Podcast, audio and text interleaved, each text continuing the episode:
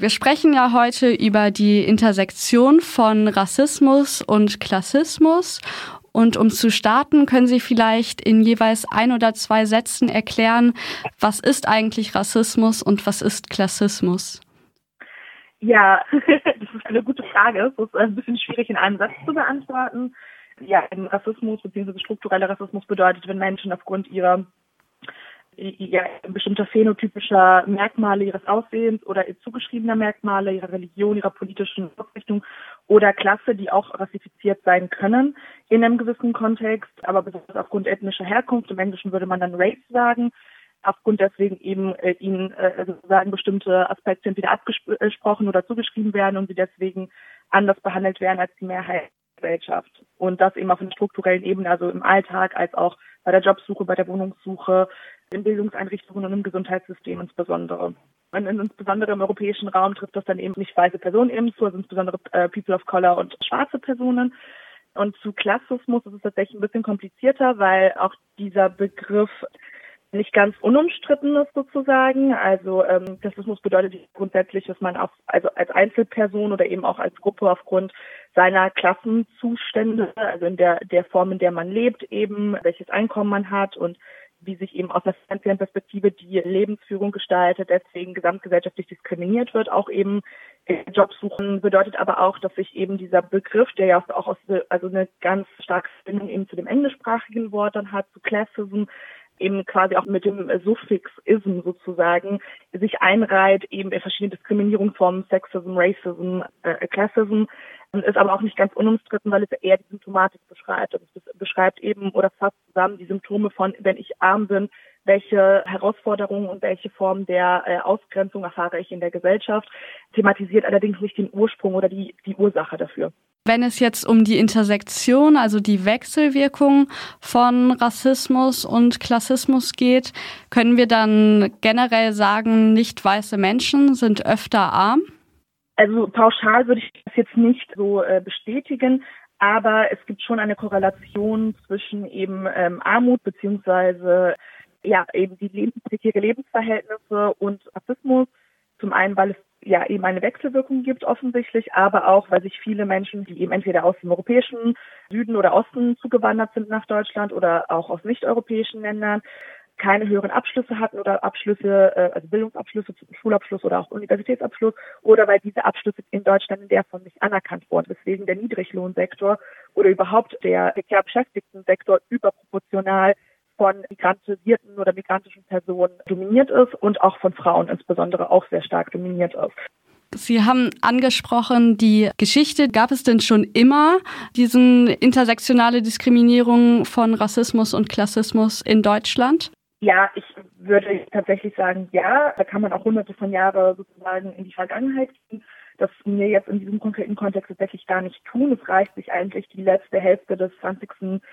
oder die zweite Hälfte des 20. Jahrhunderts sich anzuschauen mit der Gastarbeiterbewegung, insbesondere in den 50er, 60er und 70ern auf den ähm, südlichen Staaten Europas und der Türkei und eben auch ab in den 70er Jahren durch Vertragsarbeiter, auch in der DDR eben insbesondere aus Vietnam oder eben auch äh, anschließend ab 1989 mit dem ähm, ja mit dem Verfall der Sowjetunion und auch dem Zusammenbruch des Ostblocks dann durch die Zuwanderung von Russlanddeutschen oder eben auch anderen Einwanderern damit eben auch die geflüchteten äh, Bewegung sozusagen der 90er Jahre und dann eben auch weiter dann ab, ab in, in den 2000er Jahren die Südosterweiterung der EU und jetzt 2015 spätestens mit der neuen Flüchtlingsbewegung eben. Und da lässt sich eine, also viele Quantitäten und viele Aspekte feststellen, aber eine insbesondere ist eben, dass gerade bei dem Knackpunkt von organisierter Vertragsarbeit und organisierter Arbeitsmigration immer geschaut wurde, immer Personen aus tendenziell ärmeren Ländern nach Deutschland gebracht wurden, um eben in Vertragsarbeit und eben in, im Rahmen dieser Gastarbeit wobei dieser Begriff ja auch schon problematisch genug ist, im Rahmen eben dieser Arbeitsmigration bestimmte Aufgaben zu erfüllen, die die lokalen Arbeiter in diesem Sinne entweder nicht machen wollten oder wo eben aus rassistischen Gründen unterschieden wurde, ja, das können dann ja halt die Ausländer machen. Das können halt die ausländischen Gastarbeiter, Vertragsarbeiter, wer auch immer machen. Und da lässt sich definitiv eben diese Art, wenn man so will, Inter Intersektion finden, Ich würde das ergänzen insofern, dass es eben nicht nur eine Intersektion ist in dem konkreten Kontext, sondern durchaus argumentieren, dass, dass insbesondere die heutige deutsche Wirtschaft, wie wir sie eben kennen, also das sogenannte Wirtschaftswunder, ja einfach auf der Arbeitskraft dieser Menschen basierte. Und das verkürzt oder zusammengefasst stellt es eben auch die Form der Ausbeutung dann dar. Also das quasi Rassismus die Art der Ausbeutung der Arbeitskraft legitimiert hat. Wenn wir dann auf die heutige ähm, Situation nochmal schauen, welche Gruppen sind denn heutzutage in Deutschland besonders von dieser intersektionalen Diskriminierung, Rassismus und Klassismus betroffen?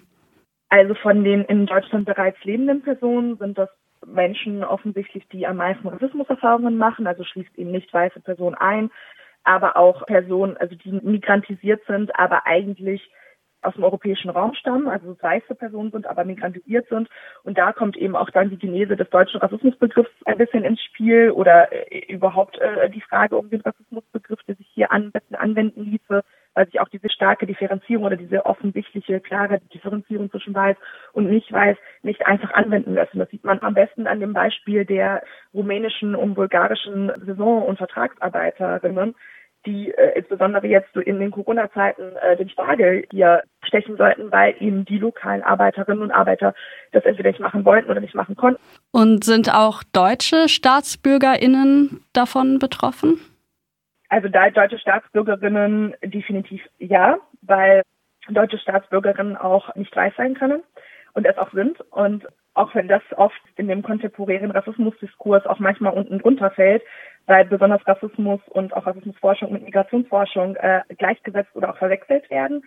Und auf der anderen Seite, wie schwierig es eben auch ist für nicht weiße Personen in bestimmte Positionen zu kommen, die äh, sozusagen mit einem sozialen Aufstieg verbunden sind, sei es eben in, äh, an Hochschulen oder in der Wissenschaft, also Professuren beispielsweise oder bestimmte Leitungsstellen eben dann in der Wissenschaft oder aber eben auch in der Politik oder aber auch in der, selbst in der Privatwirtschaft. Also ist es so, dass die Menschen selbst, wenn sie gut qualifiziert sind, trotzdem nicht in die entscheidenden Positionen reinkommen? Ja, oder aber die Schritte davor, die man tun muss, sind von strukturellem Rassismus selber so geprägt. Es ist oft so, dass Menschen gar nicht erst diesen Weg dann gehen oder aber, dass sie auf dem Weg dann aufhören. Ähm, in welchen Bereichen erleben Kinder und Jugendliche die Intersektion von Rassismus und Klassismus? Also ich würde tendenziell sagen, in eigentlich allen Bereichen, wenn sie sozusagen zu der zu der Gruppe gehören, die Rassismus erleben und auch ja klassenbasierte Diskriminierung. Es ist nur nicht immer sehr deutlich. Also um ein Beispiel zu geben, also ich denke, es fängt schon im Kindergarten an. Da sieht man aber eben auch, dass beispielsweise Eltern, deren ja, äh, Kinder meine ich, deren Eltern ja die finanzielle Möglichkeit haben, sie in eine private Kita zum Beispiel zu schicken und danach auch in eine private Schule eine ganz andere Form der Bildung bekommen. Ob das immer eine bessere ist, ist eine andere Frage, aber dass sie auf jeden Fall einen anderen Zugang zu bestimmten Ressourcen und auch zu Netzwerken haben, die Kinder, deren Eltern dieses Geld nicht haben, natürlich dann entsprechend auch ihnen diese Türen nicht eröffnet werden. Also zieht sich das im Grunde von, von Tag eins einfach durch das ganze Leben hindurch.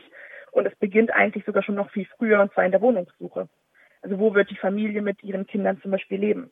Und wenn man selber von beiden äh, betroffen ist, von Rassismus als auch in prekären Verhältnissen arbeitet und lebt, hat man gerade auch in einer Stadt wie Berlin, wo ich ja wohne, nicht sehr viel Auswahl, wo man lebt. Und das beeinflusst eben auch die Lebensqualität und das beeinflusst auch die weitere Lebensführung und auch eben die äh, potenzielle Karriereplanung und auch die Erziehung der Kinder.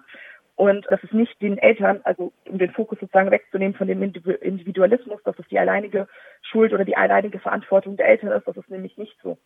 Und das ist eben das auch das Problem, dann um das zusammenzufassen, warum es manchmal unsichtbar ist, dass, wie Sie sagten, die Intersektion von Rassismus und klassenbasierter Diskriminierung oft nicht als solche erkannt wird, weil wir in einer Gesellschaft leben, die uns sagt, dass wir allein nicht für unser Glück verantwortlich sind. Allein der Ausspruch, jeder ist seines Glückes Schmied, untermauert das nochmal sehr stark. Ich würde argumentieren, dass es eigentlich, zumindest aus einer utopischen Perspektive oder, oder einer Wunschperspektive, nicht so sein sollte, sondern die Gesellschaft insgesamt und alle Menschen, die zusammen leben, sollten für sich und füreinander verantwortlich sein und die Ressourcen so aufteilen, dass alle Menschen, die das benötigen, das auch bekommen können. Sei es eben eine, eine Wohnung, also ein, wirklich gut, eine, eine ordentliche Wohnung, in der man leben kann, eben eine gute Schule, die man besuchen kann und dann eben auch einen Job, der nicht immer nur in prekären Verhältnissen ist. Insofern ist auf jeden Fall die, die Antwort sozusagen, dass sich das durch alle möglichen Sektoren zieht, aber eben nicht immer sichtbar ist, weil es verschleiert wird.